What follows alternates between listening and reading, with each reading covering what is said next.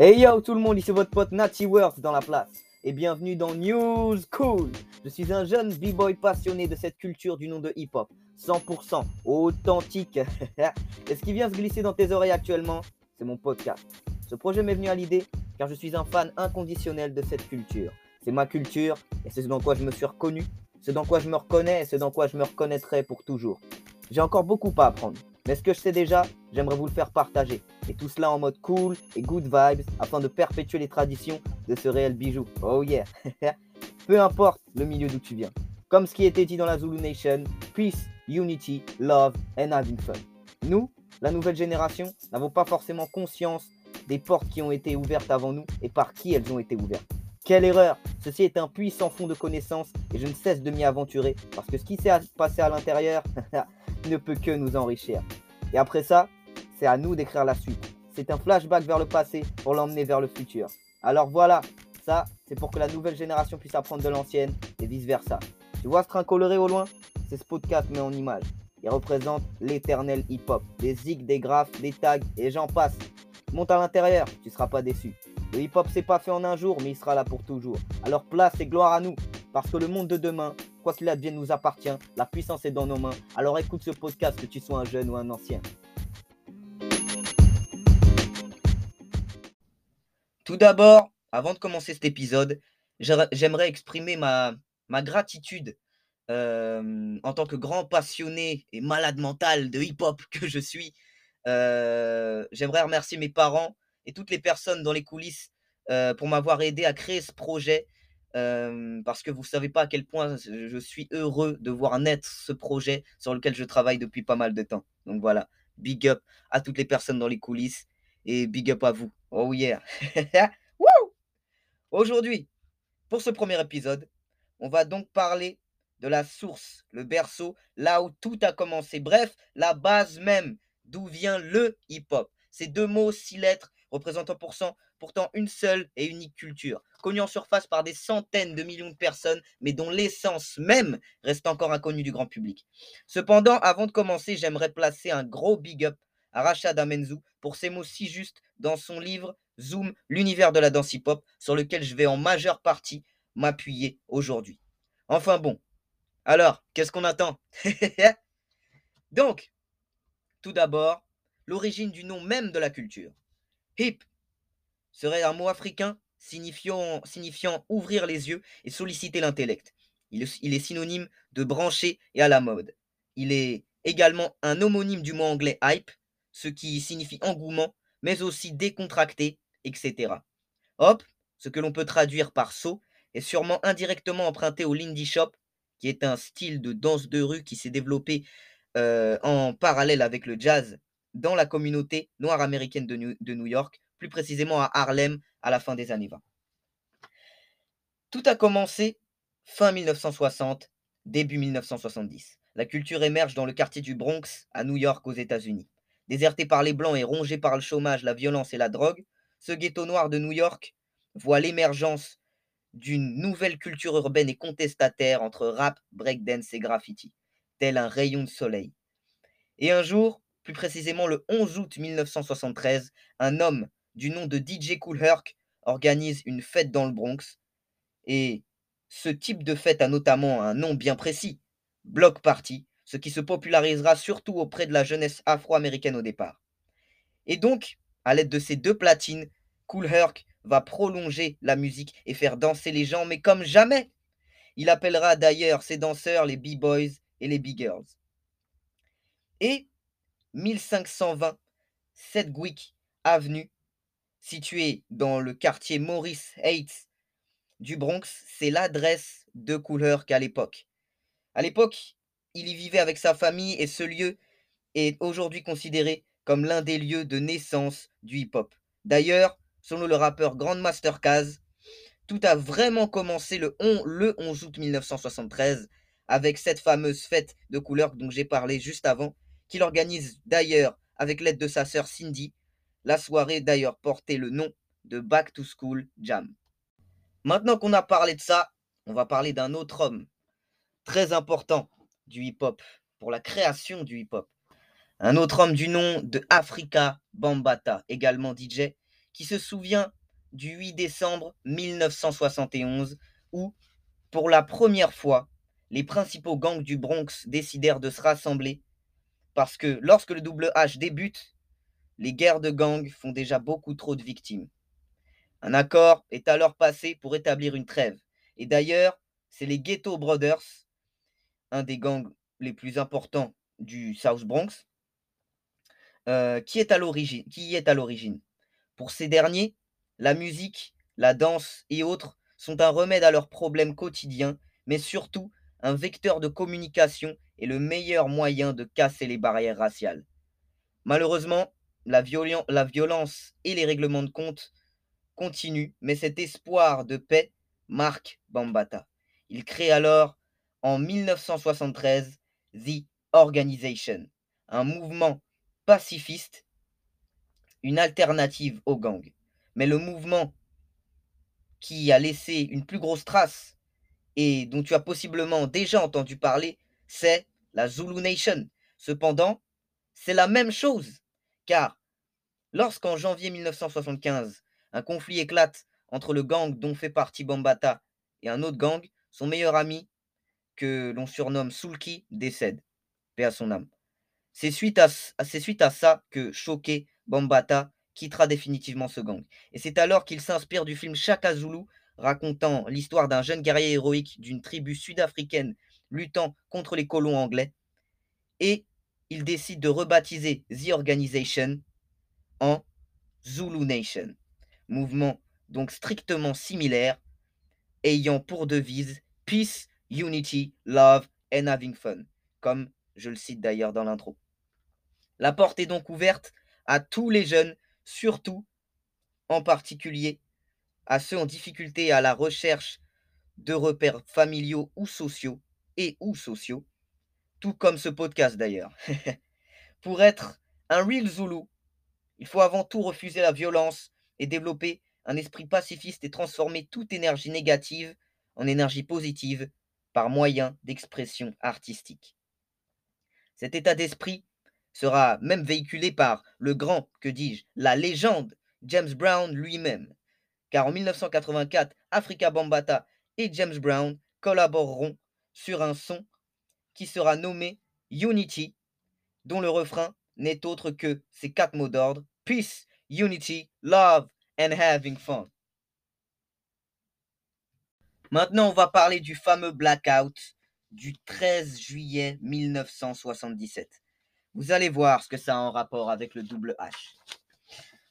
Alors, une chaleur intense a frappé New York cette journée-là. Et comme à chaque fois, de fortes chaleurs sont, dans la généralité, toujours suivies de violents orages. Et ce qui s'est passé, c'est bel et bien ça. À 20h37 précisément, la foudre frappe une des centrales électriques du fleuve Hudson. Puis, quelques minutes plus tard, un autre éclair touche une ligne de transmission. Et enfin, un dernier coup de tonnerre, et c'est une autre centrale qui est touchée. Et à ce moment-là, blackout. New York entier se retrouve plongé dans le noir. Quelques heures après la coupure, les habitants se rendent à l'évidence, l'électricité n'est pas prête de revenir. Et de là, ils font preuve d'un comportement exemplaire et qui montre la bonté de la race humaine. Certains improvisent des barbecues pour partager la nourriture réfrigérée, mais aussi les bougies alternent de maison en maison et l'entraide, l'ambiance et la solidarité sont carrément au rendez-vous. Mais cependant, au même moment, les vitrines du Bronx s'éclatent. Et cette fois-ci, c'est pas le tonnerre, c'est les briques, les parpaings et autres projectiles qui sont lancés en plein dans les vitres et les vitrines des magasins. Et ces magasins sont pillés les uns après les autres. Et à ce moment-là, ce sont les lumières des incendies qui remplacent celles des lampadaires et des bougies. Cet événement a entraîné la plus grande vague d'arrestations de l'histoire de New York. Près de 4000 personnes arrêtées et des tonnes de magasins saccagés. Pas moins d'un millier. Et il faudra bien 36 heures pour, réalimenter totalement la ville et la note totale est bien salée avec 150 millions de dollars de dégâts. Mais du coup, C'est quoi le rapport avec le hip-hop? Eh bien, je vais vous le dire tout de suite.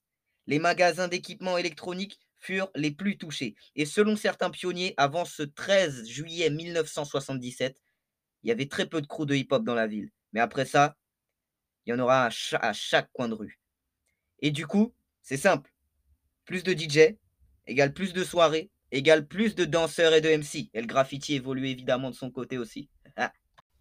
Maintenant, au niveau des inspirations musicales, éléments, tout ça, le hip-hop s'inspire de la funk, du disco, du blues, du jazz, du scat, du reggae, du dancehall, de la soul, et j'en passe. La culture hip-hop connaît d'ailleurs plusieurs disciplines qui sont le rap ou MCing, le DJing, le breakdancing ou b-boying, le graffiti et le beatboxing. 5 en tout. Alors, vous voyez, que vous ayez un pied dedans ou pas, vous le savez, cette culture, notre culture, est partout. Et personne n'aurait pu imaginer qu'environ 40 ans plus tard, le hip-hop ait pris l'ampleur qu'il a pris. Maintenant qu'on approche euh, de la fin de cet épisode, euh, du coup, j'aimerais euh, qu'on se fasse un petit moment de toi à moi, toi qui m'écoutes, pour te faire voir les choses de ma perspective, remettre les choses en perspective, te donner mon avis, qui n'implique que moi, euh, et faire une sorte de petit résumé. Parce que quand on voit du coup par rapport au, au blackout et tous les pillages qui ont été réalisés, ce qu'on voit, c'est qu'en fait, c'est une déconstruction pour une construction en soi. Parce que certes, il y, a la- il y a la déconstruction, la destruction de, de, de, de magasins, mais en soi, c'est pour la construction d'une culture, d'un mouvement éternel qu'il est, qui nous anime, euh, nous, les, les passionnés, qui peut t'animer toi, comme il peut, comme qui peut m'animer moi, qui peut animer qui que ce soit si, si tu as la passion, en fait. Si tu as la passion, et si c'est si c'est ce dans quoi tu te reconnais. Comme j'ai pu le dire dans, dans mon intro et comme je l'ai déjà dit, en fait. Et cette déconstruction pour une construction, ça s'applique aussi au fait que euh, plein de jeunes à l'époque qui étaient perdus dans leur société, comme ça peut être toujours le cas aujourd'hui, et j'espère que tous ces jeunes, toutes ces personnes, tout simplement, qui peuvent se sentir perdus dans leur société, vont trouver la chose pour laquelle ils sont faits, et la chose pour laquelle ils ont envie de se lever chaque matin et tout cartonner, quoi, en fait. Tout éclater, c'est ça le truc. Et c'est le cas de, et je le souhaite du coup à, à, à- tout le monde, en fait, de trouver ce qui, ce qui, ce qui nous anime, en fait. Et c'est le cas de ces jeunes à l'époque, qui étaient dans la rue, qui pouvaient, qui pouvaient dealer, etc., des, des conneries comme ça. De là, ces jeunes qui pouvaient se sentir perdus dans leur société, perdus dans, dans, leur, dans leur tête, perdus tout court. De là, c'est là que cette phrase de l'époque, et qui est intemporelle tout simplement, prend tout son sens, le pouvoir des mots. I am somebody, je suis quelqu'un. Je sais ce que va être mon avenir, je sais ce que je vais faire en fait. Je sais ce que je vais faire, je vais être DJ, je vais être rappeur, danseur, graffeur. C'est ça en fait le truc. Beatmaker, etc. Je sais ce que je veux être. Et encore, là on parle surtout des DJ, des danseurs, des graffeurs et des rappeurs. C'est ça le truc, je sais ce que je vais être. I am somebody, je suis quelqu'un. C'est ça, prends-moi en compte. Parce que j'ai trouvé ma voie. C'est ça le truc vraiment. Et c'est ça le, pouvoir, l'énergie qui, qui, qui anime et qui animera toujours cette culture euh, dont on est en train de parler et qui a maintenant un demi-siècle, quoi. Si on se base sur la date de 1973, euh, on parle de 1973 et on est en 2023 actuellement. Ça fait 50 ans, un demi-siècle. Et ça part de rien. Et c'est pour ça, les petites choses en formeront des grandes. C'en est un exemple parfait. Tu vois ce que je veux dire? Et sinon, par rapport aux inspirations, c'est ça qui est fort. Quand j'ai cité notamment les, inspirations qu'il qui a pu avoir par rapport au jazz, au scat, euh, au, au reggae, euh, à la soul, etc., c'est que ça fait renaître notamment de, de la musique, mais qui, qui, qui, qui date mais de super longtemps. Ça fait renaître des, des sons, des anciennes sonorités. Par exemple, je pense là euh, à euh, le morceau, le classique de Jay-Z, Big Pimpin, euh, Timbaland à la prod, qui a repris un sample, euh, Big Pimpin, issu d'ailleurs de l'album Life and Times of Sean Carter en 1999.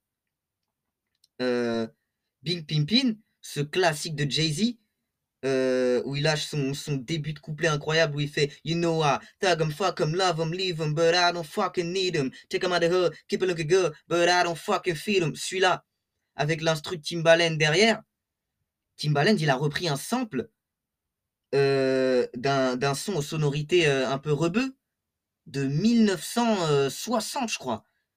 C'est pour ça. Et après, il l'a ramené, et il l'a ramené environ euh, 30-40 ans euh, euh, en avant, quoi. Son 1960, qu'il a ramené en, en 99, quoi. Et ce qui, ce qui a donné ce, classique incroyable de Jay-Z, ça fait renaître des anciennes sonorités. Le pouvoir des samples, c'est le pouvoir des samples de la musique en elle-même, c'est incroyable en fait. Et c'est là que aussi, cette phrase, la musique, la musique adoucit les mœurs, prend tout son sens aussi. Pour ceux qui la font notamment, mais surtout pour ceux qui l'écoutent. Le pouvoir des mots, le pouvoir de la musique, le pouvoir du hip-hop. C'est ça.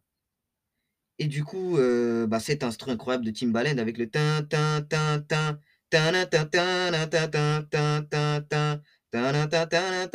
tout ça.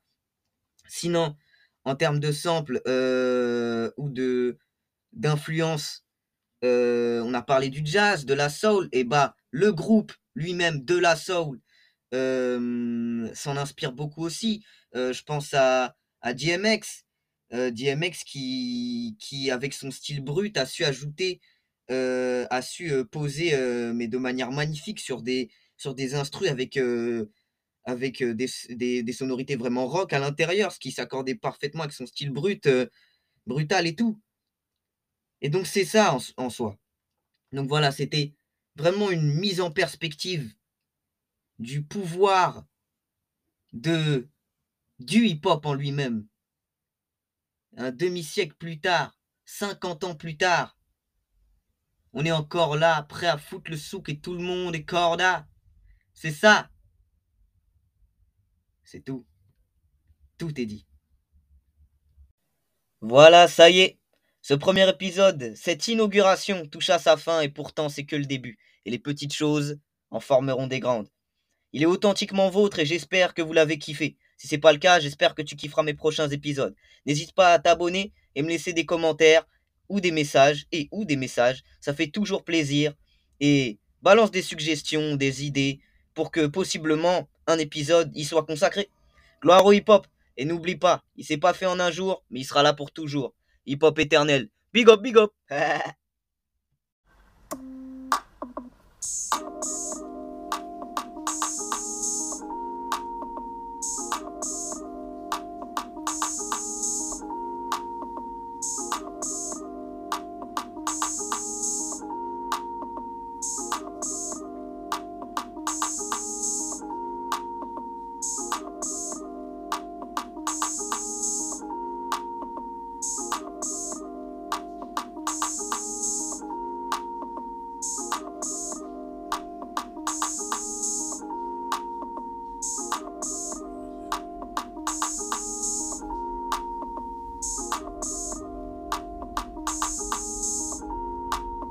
ます。